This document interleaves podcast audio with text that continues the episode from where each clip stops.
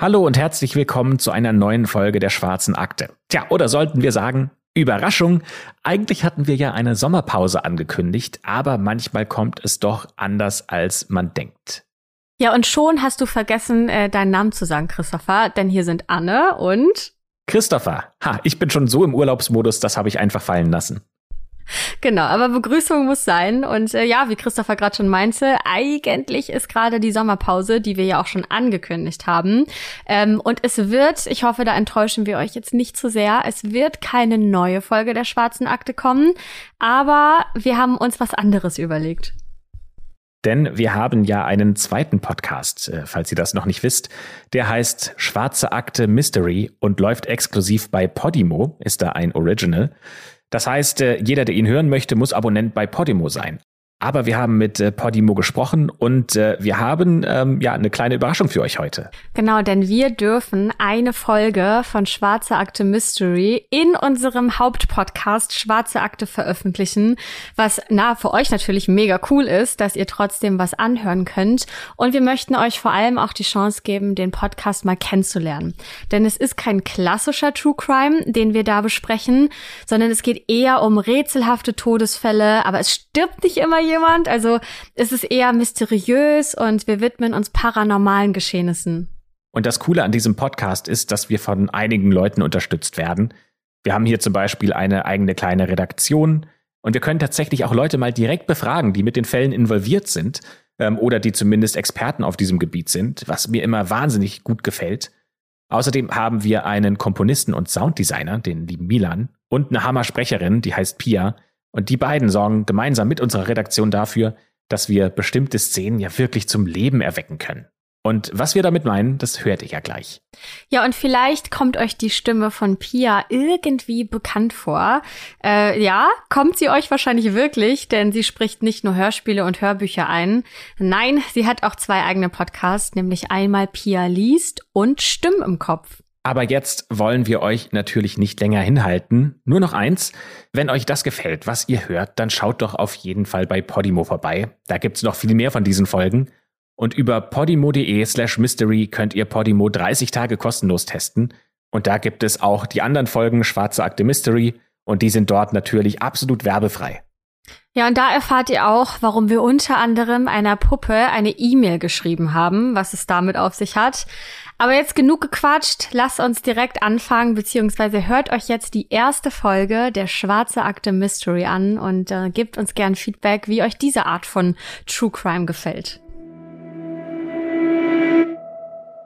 Wenn ein Mensch stirbt, dann sterben eigentlich zwei. Der Körper und der Geist.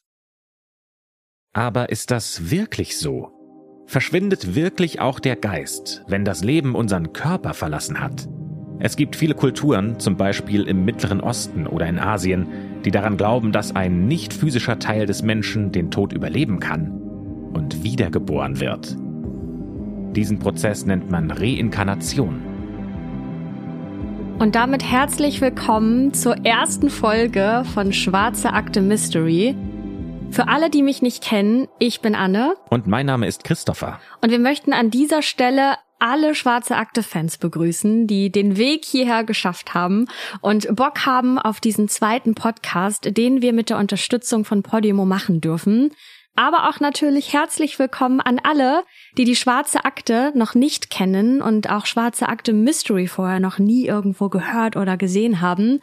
Auch da möchten wir alle ganz herzlich willkommen heißen und äh, möchten euch mitnehmen auf eine Reise voller spannender, mysteriöser und unerklärlicher Fälle. Und wir sind sehr gespannt, wie euch Schwarze Akte Mystery gefällt. Und ja, wir sind super aufgeregt, wir freuen uns und haben richtig Bock. Ja, hier in der Schwarzen Akte Mystery werden wir ganz viele Themen besprechen und auch Fälle besprechen, in denen Dinge passiert sind, die einfach unerklärlich scheinen, die mysteriös sind, die ja vielleicht auch mit Kräften zu tun haben, die wir so bisher noch gar nicht kannten oder an die wir noch nie geglaubt haben. Und wir wollen mit euch diese Themen erörtern. Wir wollen schauen, was sagen denn eigentlich auch Experten und Expertinnen dazu? Waren da wirklich Kräfte am Werk? Waren das wirklich unerklärliche Phänomene? Oder gibt es doch eine logische Erklärung für alles das, was wir euch erzählen werden?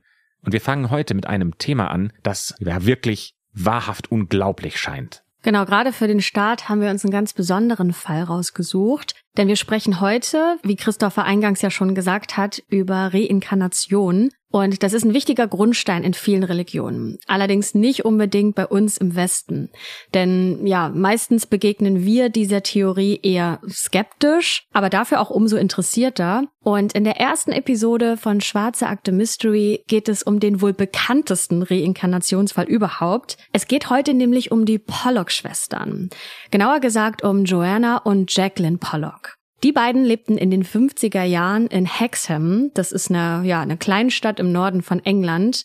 Und es ist der 5. Mai 1957.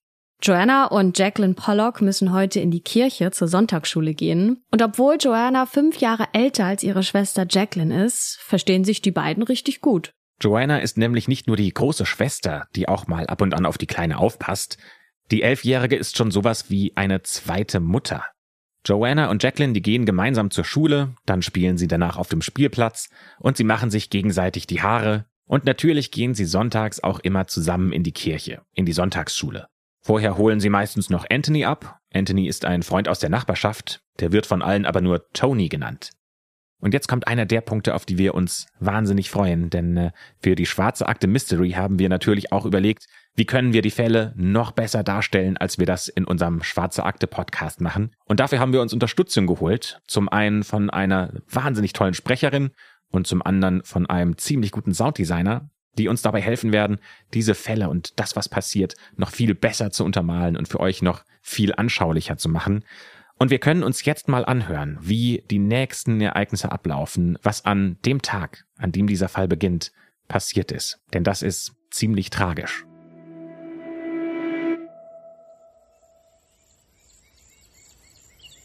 Es ist ein Frühlingstag im Norden von England, der 5. Mai 1957. Das Wetter ist gut, fast untypisch für das regnerische England. Es ist trocken und die Sonne scheint. Joanna und Jacqueline wohnen mit ihren Eltern und ihren vier Brüdern in Leases Crescent, einer Straße am Ortseingang von Hexham. Eine schöne Gegend mit vielen ähnlich aussehenden Steinhäusern.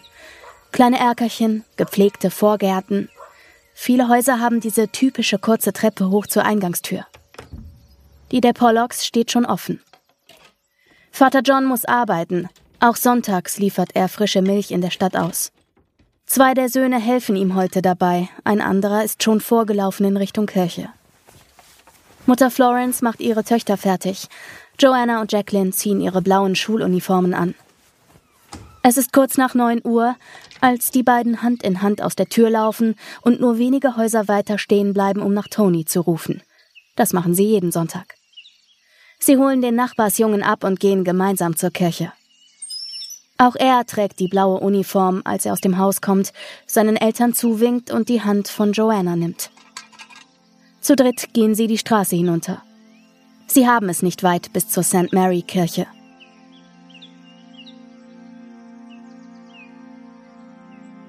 Währenddessen gerät in einem Örtchen nur 25 Minuten entfernt das Leben von Marjorie Wynne völlig außer Kontrolle.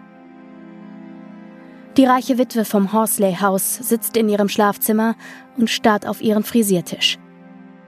In der Schublade liegen mehrere Packungen und Fläschchen. Auf einigen kleben Zettel. Zum Entspannen oder eine am Abend.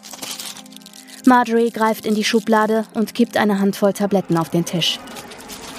Wenig später dröhnt draußen der Motor ihres Autos. Marjorie sitzt am Steuer und biegt auf die Hauptstraße in Richtung Hexham ab. Die Platte auf ihrem Frisiertisch im Schlafzimmer ist leer. Auf der Hauptstraße ist Charles Harrison, ein Farmer, unterwegs nach Hexham. Ungefähr eine Meile vor der Stadt bleibt ihm fast das Herz stehen. Ein entgegenkommender LKW weicht gerade noch so mit quietschenden Reifen einem Wagen aus. Das war knapp. Das Auto vor ihm fährt aber auch seltsam. Von einer Seite der Straße auf die andere. Wieder muss ein entgegenkommendes Auto hart bremsen. Wieder ist es ganz knapp. Dann gibt das Auto vor ihm Gas. Dann wird es wieder langsamer. Charles kneift die Augen zusammen, kann erkennen, dass eine Frau am Steuer ist. Er versucht näher an sie ranzukommen. Vielleicht kann er sich vor ihren Wagen setzen, sie ausbremsen. Doch das Auto zieht wieder von einer Seite auf die andere. Die Fahrerin hat keine Kontrolle mehr, als die beiden hintereinander in die Kleinstadt Hexham einfahren. Sie schießen an Lises Crescent vorbei, die Straße hinunter.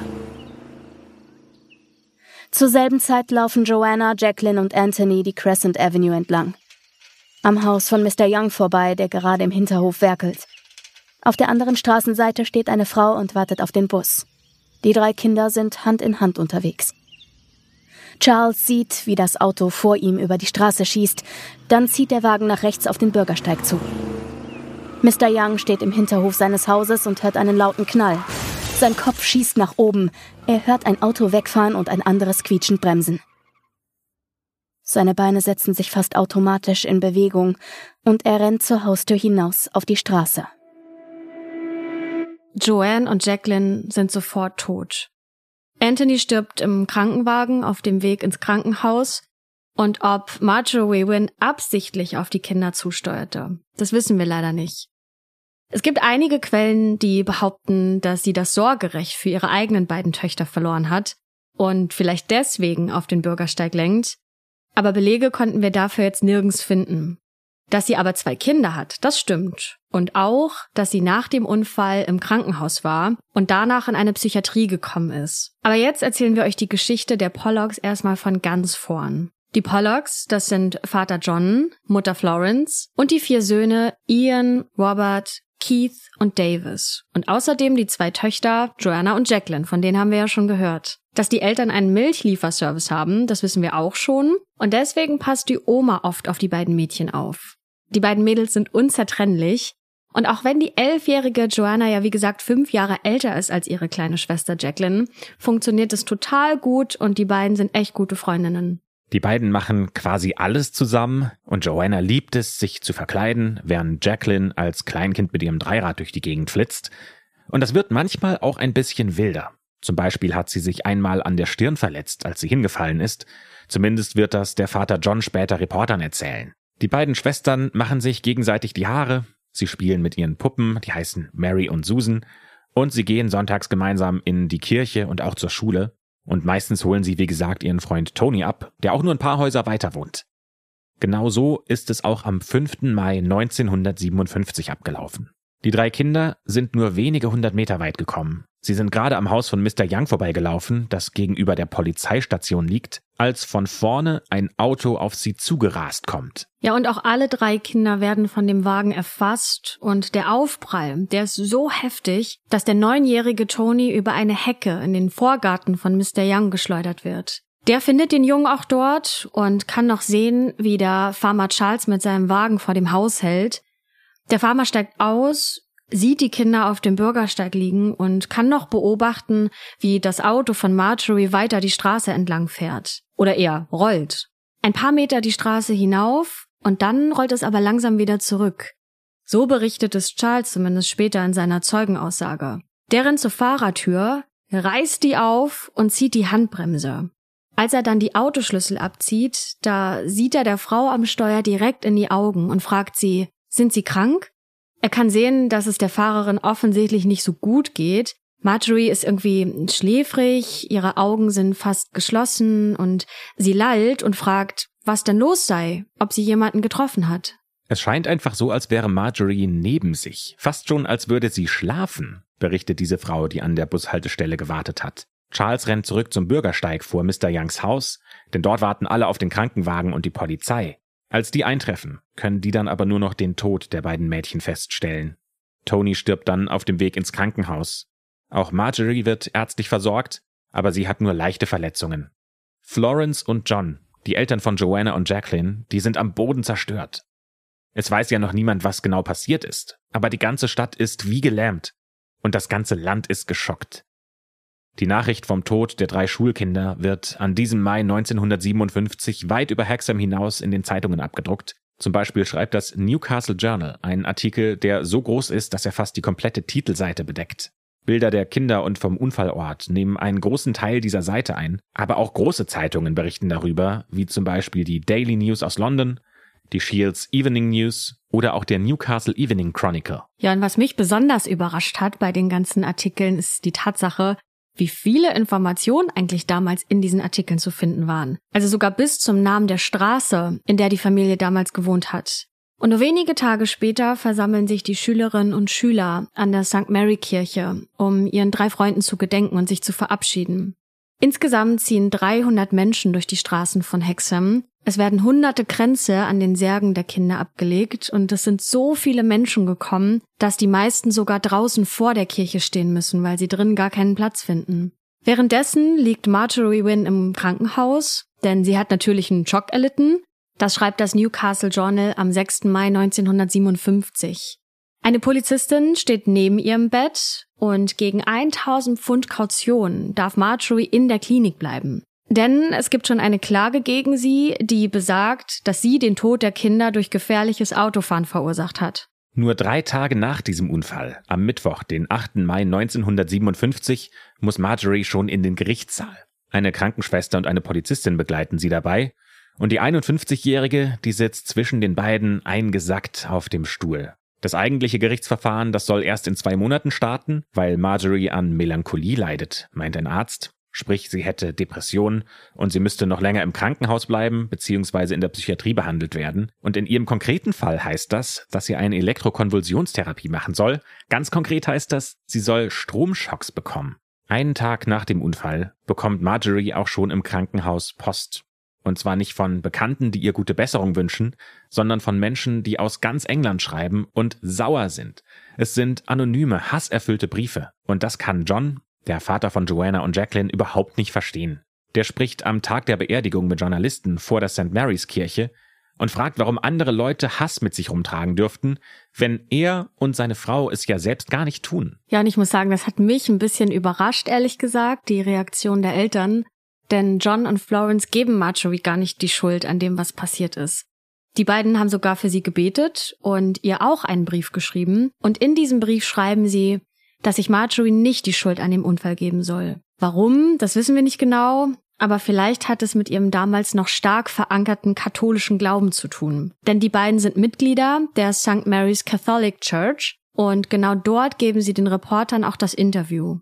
In diesem Interview erzählen Florence und John, dass sie noch nichts von Marjorie gehört haben, aber die beiden hoffen, dass sie Marjorie irgendwie mit ihrem Brief trösten konnten. Und auch die Eltern des toten Tony finden, dass der Tratsch über Marjorie nicht weiterhelfe und deswegen unbedingt aufhören muss. Ja, aber auf der einen Seite gibt es diese Bewunderung, auf der anderen Seite haben viele Menschen Angst um ihre eigenen Kinder und lassen die gar nicht mehr auf den Straßen laufen, sondern bringen sie persönlich zur Schule oder in die Kirche. Ein Unfall von dieser Tragweite, der ist in dieser Zeit sehr selten Deswegen ist das Gerichtsverfahren am 18. Juli, also rund zwei Monate nach dem Unfall, eine ziemlich große Sache. Da sind extrem viele Reporter mit dabei und wollen über diesen Prozess berichten. Zwei Zeugen des Unfalls sind auch da. Zum einen ist da der Farmer Charles, der erzählt, wie er Marjorie vor der Stadt im Auto gesehen hat und versucht hat, sie aufzuhalten. Und dann gibt es die Krankenschwester Eileen Cumming, die berichtet, dass Marjorie im Krankenhaus von Tabletten erzählt hätte, die sie kurz vor dem Unfall genommen hat. Sie spricht von 14 Aspirinkapseln und von drei Phenobarbital-Tabletten. Das ist ein Schlafmittel. Das können Polizisten auch bestätigen, denn sie finden später auf dem Frisiertisch von Marjorie Arzneimittelpackungen, die genau eben zu diesen Medikamenten passen.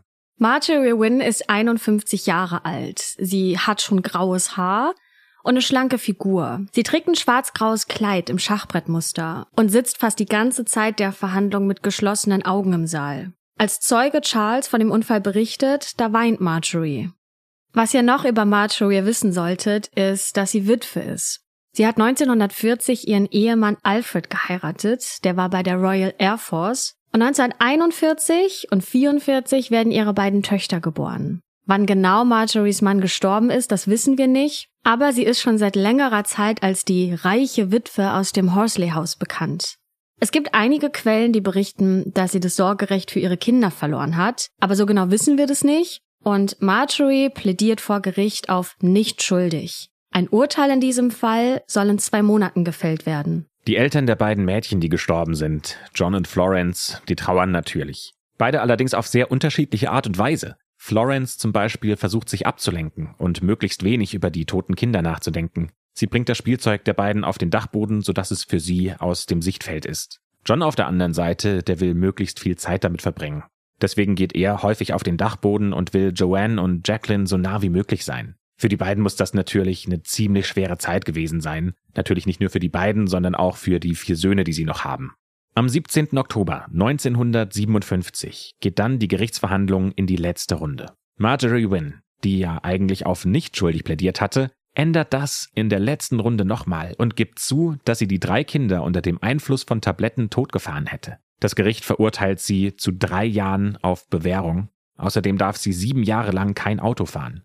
Wir wissen ehrlich gesagt nicht, wie John und Florence auf dieses Urteil reagieren. Aber was schon sehr auffällig ist, ist, wie schnell es ein Urteil in diesem Gerichtsprozess gab. Vom Zeitpunkt der Anklage bis zum Zeitpunkt des Urteils vergingen gerade mal fünf Monate und der Fall ist einfach geschlossen. Allerdings wissen wir, dass John und Florence einige Monate später doch was ganz anderes im Kopf haben mit ziemlicher Sicherheit sogar. Denn Florence, die ist wieder schwanger. Ja, und als sie das bemerkt, dass sie schwanger ist, da hat sie das Gefühl, ihr Herz zerbricht. Also es ist nicht die normale Reaktion oder in Anführungsstrichen normale Reaktion, die eine werdende Mutter hat, die sich ja meistens darüber freut und aufgeregt ist. Bei Florence ist das ein bisschen anders, denn sie fühlt sich bitter und ihre Gedanken drehen sich um ihre toten Mädchen, um Joanna und Jacqueline. Denn sie möchte nicht noch mehr Kinder in die Welt setzen, nur damit sie dann getötet werden. John allerdings ist anderer Meinung und der ist überzeugt davon, dass diese Schwangerschaft ein Zeichen ist. Ein Zeichen von Joanna und Jacqueline. Denn John glaubt, dass die beiden toten Töchter zu ihm zurückkommen. Als Zwillinge. Und das erzählt er dem Newcastle Journal zumindest 20 Jahre später, nämlich im Februar 1979. Florence und John gehen zu einem Arzt, um sie durchchecken zu lassen. Und die beiden wollen natürlich wissen, sind es wirklich Zwillinge, die sie da bekommt? Der Arzt verneint das. Er hört in Florence Bauch nur einen Herzschlag und ist sich sicher, dass die beiden nur ein Kind bekommen. Und außerdem gibt es in ihrer Familiengeschichte auch keine Historie mit Zwillingen.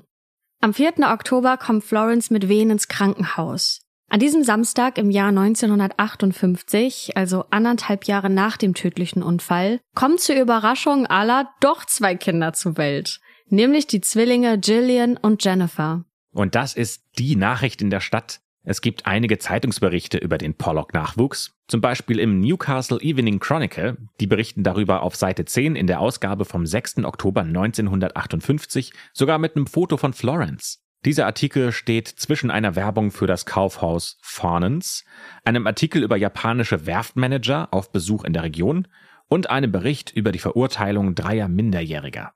Vor dem Haus von Florence und John, da sind Reporter und die beschreiben, wie Florence mit ihren Zwillingen kuschelt, die übrigens beide je zweieinhalb Kilo schwer sind. Auch das steht extra nochmal in diesem Artikel drin. Der Tod von Joanna und Jacqueline ist jetzt ungefähr anderthalb Jahre her. Und jetzt hält Florence Jillian und Jennifer im Arm. Für sie sind diese Gefühle der Bitterkeit fast schon wie weggeblasen und Florence erzählt den Reportern, dass sie jetzt wieder gelernt hätte, wie man leben kann und wie man Freude empfindet. Im Haus der Pollocks findet man gerahmte Bilder von den verstorbenen Töchtern und Florence schaut sie oft traurig an. Florence will ihre Töchter nicht vergessen. Und Florence will auch dafür sorgen, dass die neugeborenen Zwillinge wissen, dass es diese beiden Schwestern gab. Florence ist sich sicher, dass diese beiden Zwillinge dabei helfen werden, den leeren Platz in ihrem Herzen zu füllen. Und auch John freut sich total, denn er ist sich sicher, dass es der Familie helfen wird, das Schlimme, diesen Unfall zu vergessen. Und er hofft, dass die Geschichte der Familie Pollock anderen Eltern, die auch ihre Kinder verloren haben, wieder Hoffnung geben können. Ein paar Wochen später, da werden die Zwillinge getauft, nämlich am 23. November 58 in der St. Mary Kirche. Und eigentlich könnte die Geschichte der Pollocks damit zu Ende sein. Wenn da nicht die Narbe und dieses Muttermal wären. Denn das erste, was John schon im Krankenhaus bemerkt, ist, dass Jennifer eine Narbe auf der Stirn hat. Genau dort, wo auch Jacqueline eine Narbe hatte, als sie damals als Kleinkind vom Dreirad gefallen ist. Und Florence entdeckt auf Jennifers Hüfte ein Muttermal. Und genau das hatte Jacqueline auch. Und das Merkwürdige dabei ist, Zwilling Jillian hat dieses Muttermal nicht. Und eigentlich sehen die beiden sonst identisch aus. Ist das ein Zufall?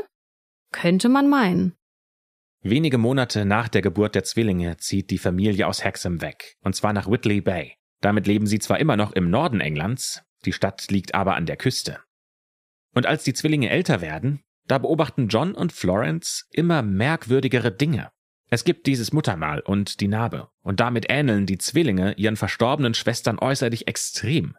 Jillian ist so schlank wie Joanna, Jennifer ist etwas stämmiger, ähnlich wie Jacqueline. Außerdem hat Jennifer einen Spreizfuß, das ist eine weitere Gemeinsamkeit zwischen dem Zwilling und der toten Jacqueline. Vater John ist sich von der Geburt an sicher. Die beiden Töchter sind durch die Zwillinge zu ihnen zurückgekommen. Die sind quasi wiedergeboren worden. Florence dagegen ist skeptisch, zumindest in der Zeit nach der Geburt. Aber dann passiert etwas, das auch ihre Meinung ändert.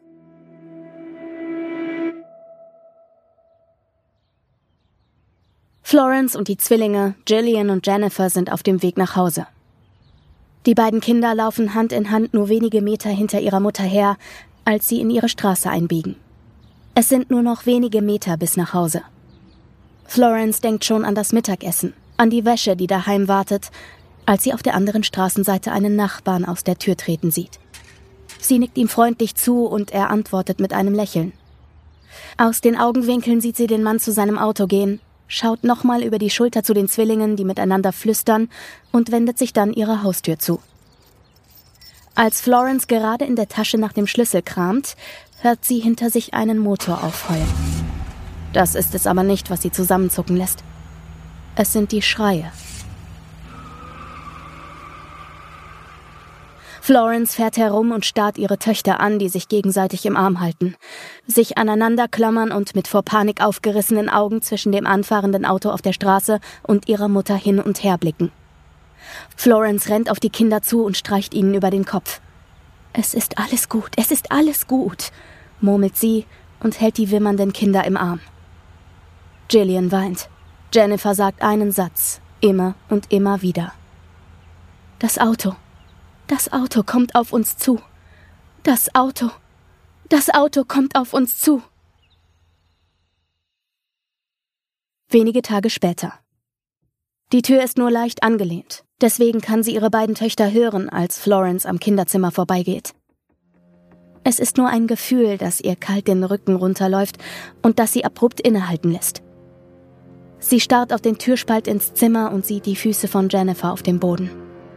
Jillian murmelt etwas, das Florence nicht verstehen kann. Sie tritt näher an die Tür heran und schiebt sie ein Stückchen weiter auf. Der Blick der Mutter wandert von Jennifers Füßen hoch zu ihrem Kopf. Sie liegt auf dem Kinderzimmerboden, alle Viere von sich gestreckt. Eigentlich sieht sie ganz entspannt aus, fast als würde sie schlafen, wären da nicht die geöffneten Augen, die in das Gesicht ihrer Schwester Gillian blicken. Die kniet direkt hinter ihr und schaut von oben auf sie hinunter. Jennifers Kopf liegt im Schoß ihrer Schwester, die mit ihren Händen behutsam über ihre blonden Haare streicht. Gillian hält Jennifers Kopf in ihren Armen und hält einen Moment inne. Dann legt sie den Kopf schief und zögert. Draußen vor der Tür hält Florence den Atem an und presst sich so eng es geht an die spaltbreit offene Tür. Jennifer, sagt Gillian ruhig, fast schon analytisch, da ist das Blut aus deinen Augen gekommen. Genau dort hat dich das Auto getroffen. Woher haben Sie von diesem Tod so in diesem Detailgrad erfahren? Das hätte ich mich als Mutter gefragt. Haben Sie Ihnen das so erklärt? Das finde ich schon ziemlich krass, weil ich meine, es ist die eine Sache, dass du deinen Zwillingen erklärst, dass sie mal Schwestern hatten, die gestorben sind, aber in diesem Detailgrad, das hat ihnen mit Sicherheit niemand erzählt. Nee, kann ich mir auch nicht vorstellen oder zumindest, dass man, selbst wenn sie das erzählt bekommen haben, zum Beispiel von ihren Brüdern, dann ist das ja das eine, was sie mit, ne, mit dieser Info machen, aber dass sie das dann nachspielen, das ist auf jeden Fall super weird. Und bei dem ersten Teil mit dem Auto, da könnte ich ja noch verstehen, dass die Kinder einfach generell Angst haben vor ja, vor dem Lärm auf der Straße, weißt du, und vor großen heranfahrenden Autos.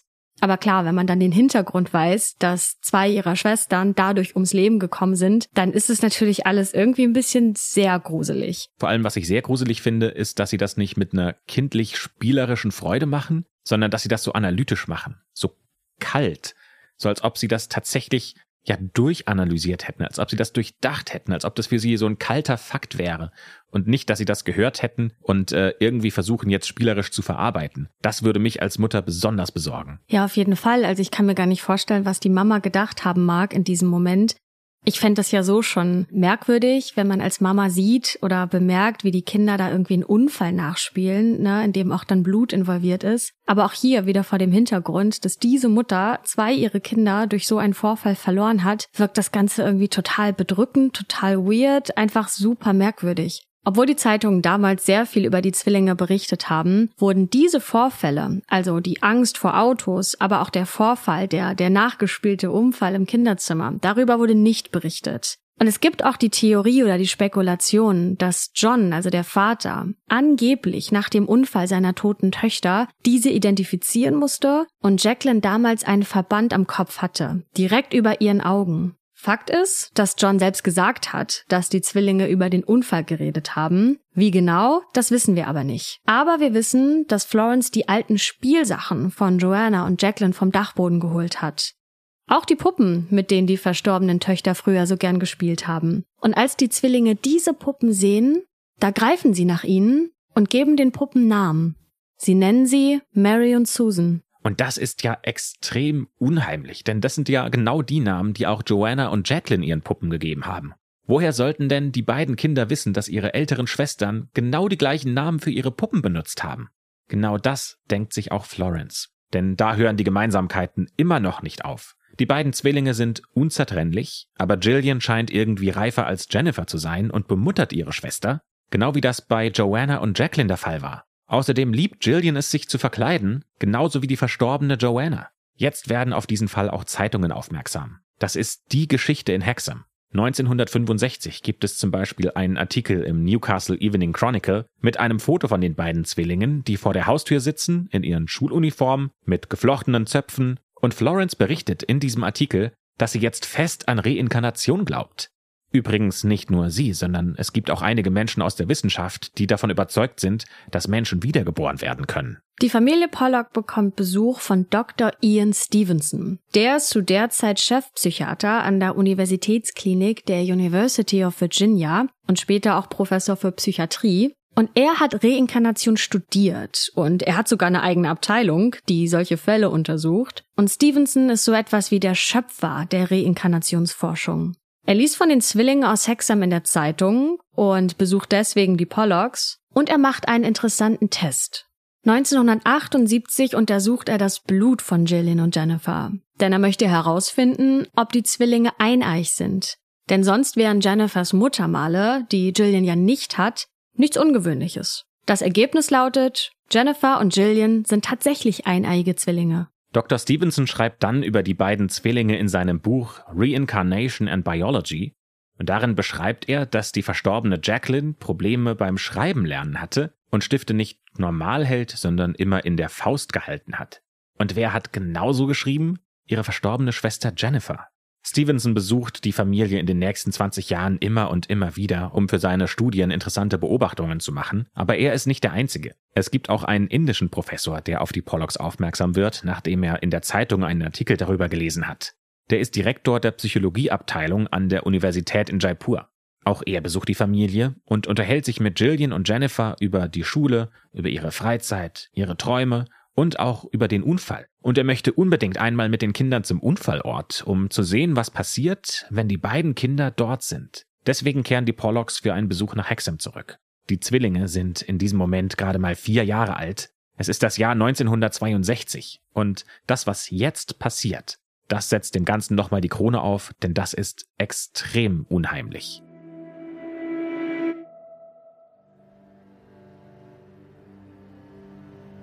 Es ist ein paar Jahre her, dass John und Florence zum letzten Mal diese Straße entlang gegangen sind. Und trotzdem sieht Hexham genauso aus wie damals. John lässt seinen Blick über die Häuser schweifen. Da vorne hinter dem Berg ist der Park mit dem Spielplatz. Hinter der Ecke die alte Schule seiner Kinder. Als wäre keine Zeit vergangen. Jillian und Jennifer laufen Hand in Hand neben ihren Eltern her, als sie plötzlich stehen bleiben und über die Straße zeigen. Mama, Papa, wir wollen über die Straße rüber zum Spielplatz zum Schaukeln. John blickt erst seine Kinder an, dann schaut er über die Straße. Der Spielplatz ist von hier aus gar nicht zu sehen. Er runzelt die Stirn. Aber woher wisst ihr, fängt er an, als Gillian ihn unterbricht. Aber Papa, da vorne ist der Spielplatz, da um die Ecke die Schule und da geradeaus geht es zur Kirche. Der Vater blickt seinen Kindern schweigend hinterher, als die über die Straße in den Park zum Spielplatz laufen.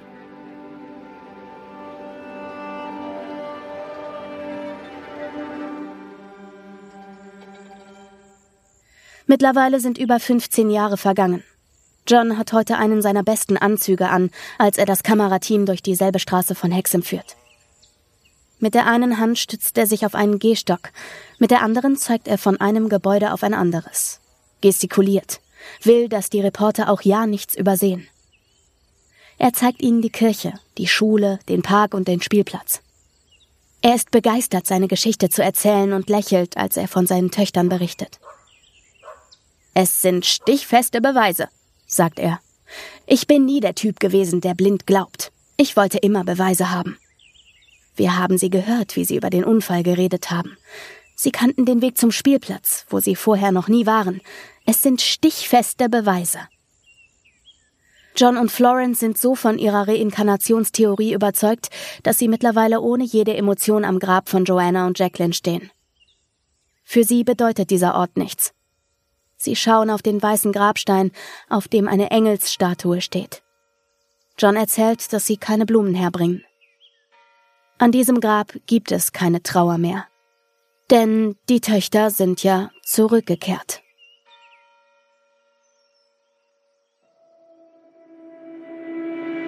Wie super gruselig ist das bitte, dass die beiden Zwillinge im alten Ort, in dem sie ja nie gelebt haben, anscheinend aber ganz genau zu wissen scheinen, wo der Spielplatz ist, wo die Schule ist, wo die Kirche ist. Also, woher sollen sie das denn wissen? Quasi so, als ob sie da gewohnt hätten. Ja, als ob sie, als ob sie das alles schon mal miterlebt hätten. Und selbst wenn sie ihr erstes Lebensjahr zum Beispiel dort verbracht hätten, dann könnten sie sich ja nicht daran erinnern, dann hätten sie das ja nicht wahrgenommen. Also diese Vorstellung finde ich so gruselig und ich, kann, ich habe richtig vor Augen, wie der Vater neben seinen Töchtern gestanden hat und sich wahrscheinlich auch gedacht hat, so, oh, woher wissen sie das? Woher können meine Töchter wissen, dass dort drüben die Kirche ist? Das finde ich so gruselig. Und ich muss sagen, als ich gerade gehört habe, dass das Grab der Kinder den Eltern gar nichts mehr bedeutet, da dachte ich auch gerade, okay, irgendwie ist es hart, oder? Also, dass die so felsenfest davon überzeugt sind, dass ihre Töchter durch die Zwillinge zurück, zurückgekehrt sind, das finde ich auch irgendwie ein bisschen,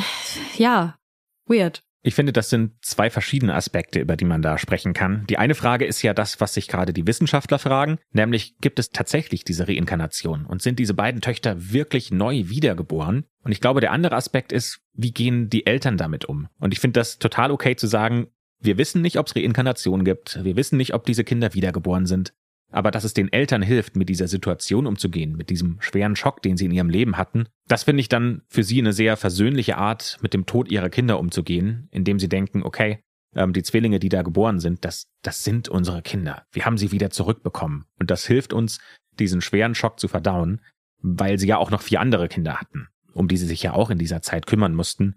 Und wenn das die Art ist, wie sie damit gut umgehen können und diesen diesen schmerzhaften Tod ihrer Kinder verarbeiten können, dann finde ich das eine sehr versöhnliche Art. Und ich finde es auch total faszinierend, ehrlich gesagt, wenn man sich mal überlegt, welchen Weg die Eltern schon gegangen sind, also welche emotionale Reise sie durchgemacht haben. Also von dem Verlust der beiden Kinder dann zu der, zu der Nachricht mit der Schwangerschaft, was vor allem Florence ja erstmal gar nicht richtig verarbeiten konnte und ja auch gar nicht bereit war dafür, dann aber plötzlich doch ein großes Glück empfunden hat, als diese beiden Zwillinge auf der Welt waren, aber nach wie vor die, die anderen beiden Kinder schmerzlichst vermisst hat und bis hin zu dem Moment, wo sie am Friedhof stehen vor dem Grab ihrer Kinder und für sich merken, hey, das ist für mich hier gar kein Ort der Trauer mehr, denn meine Kinder sind ja wieder zurückgekommen. Na, also diese emotionale Reise, die finde ich auch total spannend zu sehen, was das mit den Eltern gemacht hat über die Jahre. Und was mich auch wahnsinnig irritieren würde an Johns Stelle, ist, dass er jetzt gerade dasteht mit seinen vierjährigen Kindern, die noch nie in Hexham waren. Und ich meine, also John war ja jetzt auch schon eine ganze Zeit lang nicht da. Wahrscheinlich sind da einige Erinnerungen verschwommen. Der weiß noch ungefähr grob, wo die Kirche war und vielleicht auch, wo die Schule war, und er kennt noch ein paar Straßen.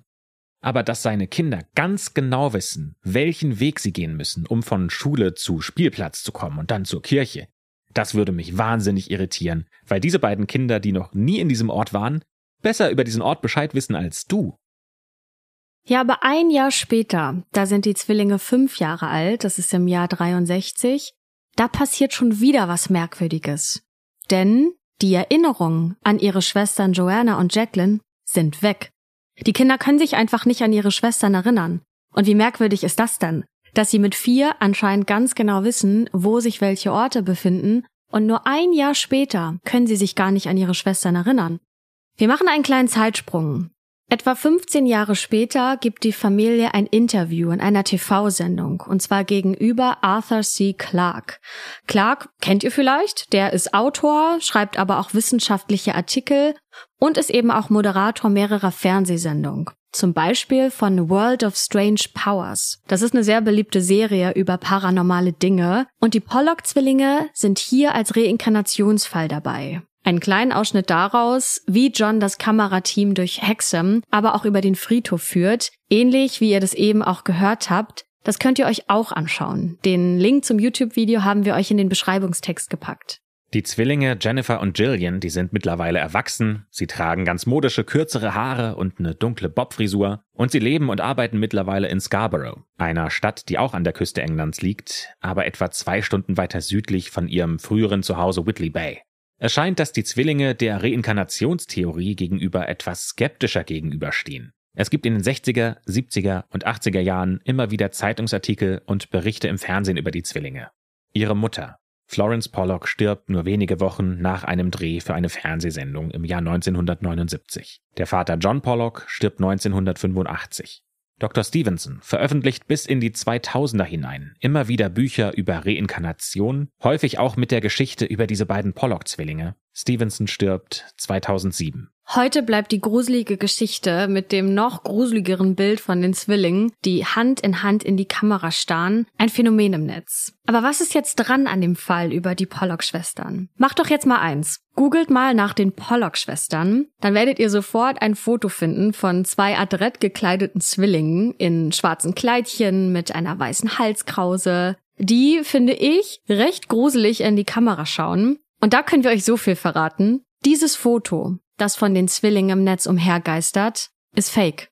Denn bei der Recherche zu diesem Fall kann man eigentlich relativ schnell herausfinden, dass das auf dem Foto zwar auch Zwillinge sind, aber das sind nicht Gillian und Jennifer Pollock. Das Originalbild ist von der US-amerikanischen Fotografin Diane Arbus aus dem Jahr 67 und wurde in New Jersey aufgenommen. Und dieses Foto zeigt die Zwillinge Kathleen und Colleen Wade. Das heißt, hier sind sehr viele Newsseiten einfach auf den Zug aufgesprungen und man sieht ganz gut, wie sich so ein Foto oder so eine Geschichte im Netz sehr schnell verselbstständigen kann. Aber in alten britischen Zeitungen aus Hexham und rund um die Region, da finden sich tatsächlich noch echte Fotos von Jillian und Jennifer, aber auch von Joanna und Jacqueline. Und es gibt sogar einen Fernsehbericht auf Video. Natürlich haben wir euch den auch in den Shownotes verlinkt, also schaut da unbedingt mal rein. Da sieht man die beiden Zwillinge auf Bildern, als sie ungefähr 20 Jahre alt sind. Wir können euch jetzt nur eins mit Bestimmtheit sagen. Die Geschichte von den Pollocks, die ist wahr. Die Familie hat gelebt und die Zwillinge, die leben auch heute noch. Aber über den Unfall und die Reinkarnationsgeschichte, da gibt es so viele Zeitungsartikel, wissenschaftliche Abhandlungen in der Fachliteratur und Fernsehberichte, dass wir nicht mit Sicherheit sagen können, ob die jetzt tatsächlich wiedergeboren sind oder nicht.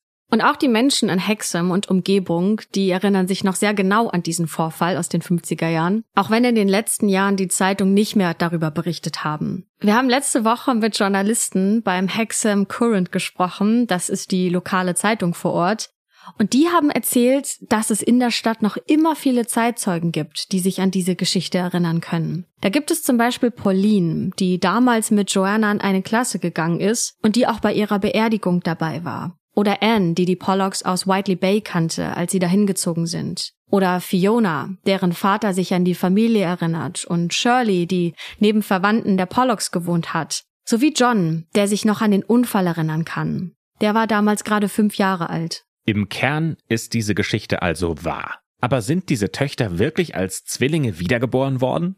Dr. Stevenson beschreibt den Fall in seinen Büchern und diese legen auf den ersten Blick nahe, dass es sich um Reinkarnation handeln könnte.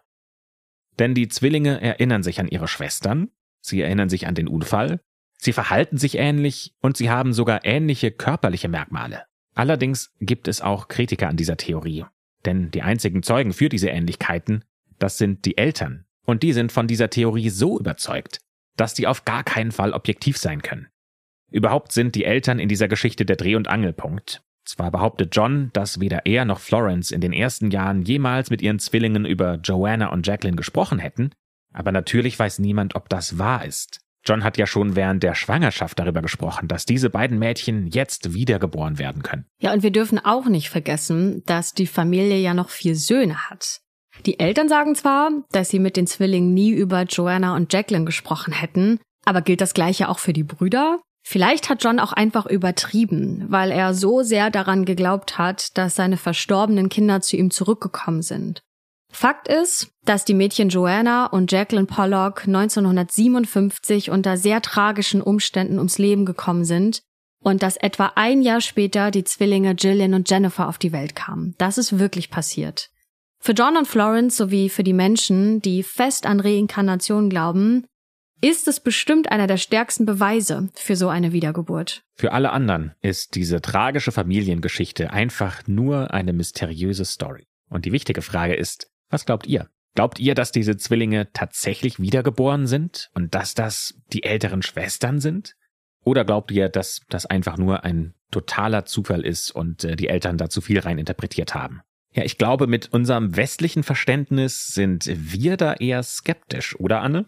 Ähm, ehrlich gesagt sogar total. Also ich glaube daran gar nicht. Ich kann mir nicht vorstellen, dass es sowas wie Wiedergeburt gibt. Ja, vielleicht muss ich dazu sagen, dass ich keinen Glauben habe. Also ich bin nicht religiös, ne? Vielleicht ist das natürlich auch ein Grund dafür. Aber ich kann mir nicht vorstellen oder ich, ja, ich will mir nicht vorstellen, vielleicht auch das, dass die Zwillinge ähm, oder dass die beiden toten Mädchen in Form ihrer Schwestern, in Form der Zwillinge wiedergeboren wurden. Ich glaube, dass sich vieles damit erklären lassen kann, dass zum Beispiel die älteren Brüder bestimmte Geschichten erzählt haben. Oder wir haben ja auch in der Folge erzählt, dass bestimmte Verhaltensweisen ähnlich waren. Zum Beispiel, dass die eine Schwester fürsorglicher war als die andere. Ich glaube, das ist einfach normal, oder?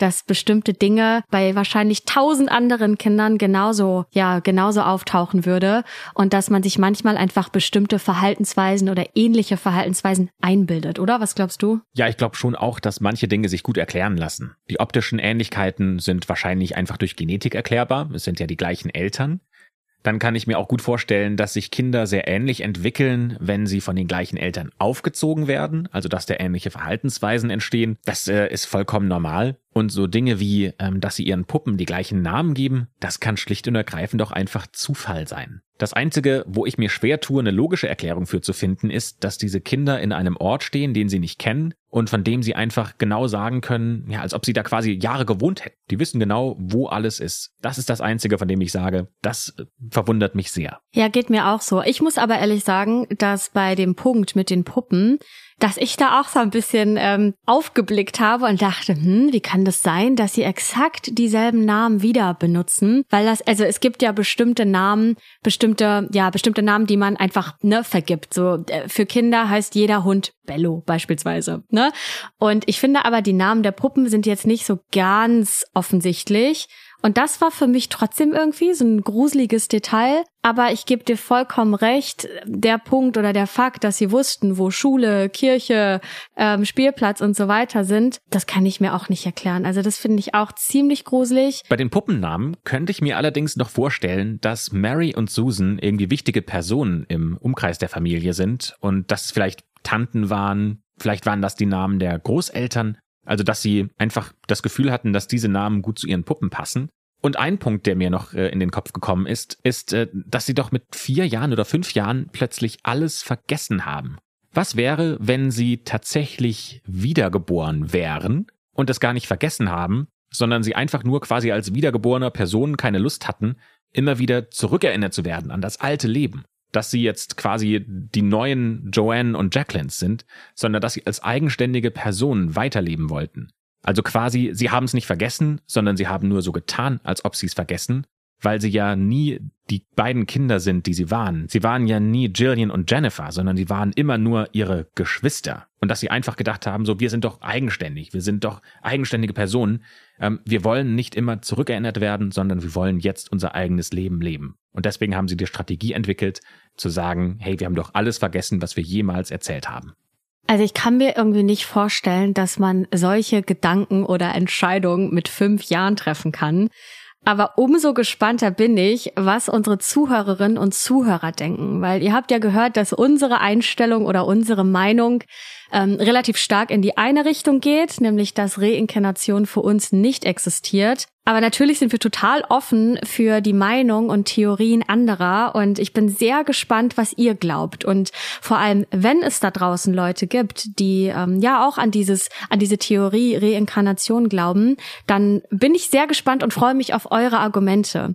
Also wenn ihr Lust habt, mit uns in den Austausch zu gehen und in die Diskussion zu gehen auch vielleicht, dann schreibt uns doch sehr gerne äh, per E-Mail an schwarzeakte.jula.de oder, was wäre mir eigentlich noch lieber, bei Instagram, weil dann können auch andere Leute die Theorien lesen und wir können gemeinsam, ja, diskutieren und besprechen, was ihr dann von diesem Fall haltet. Und auf Instagram heißen wir Schwarze Akte. Ja, vielen Dank, dass ihr bei dieser ersten Folge zugehört habt und bis zum Ende mit dabei wart. Was ihr jetzt noch machen könnt, ist diesem Podcast bei Podimo zu folgen. Das macht ihr mit einem einfachen Klick auf den Folgen-Button. Außerdem könnt ihr diese Folge positiv bewerten. Damit helft ihr uns natürlich auch sehr und da würden wir uns wahnsinnig drüber freuen. Und natürlich freuen wir uns noch mehr, wenn ihr auch nächste Woche wieder mit dabei seid, wenn wir dann hier bei der schwarzen Akte Mystery eine neue, sehr mysteriöse und unglaubliche Geschichte mit euch teilen. Bis dahin wünschen wir euch natürlich eine schöne Woche und habt eine gute Zeit. Und das war sie, die erste Folge Schwarze Akte Mystery. Schreibt uns gerne, wie es euch gefallen hat und natürlich klickt auf den Link in der Folgenbeschreibung. Da könnt ihr 30 Tage lang Podimo kostenlos testen und euch alle Folgen Schwarze Akte Mystery anhören. Viel Spaß damit. Ja, aber jetzt gehen wir wirklich in die Sommerpause und dann hören wir uns wie schon hundertmal gefühlt angekündigt am 5. Juli wieder mit einer neuen Folge der Schwarzen Akte. Bis dann!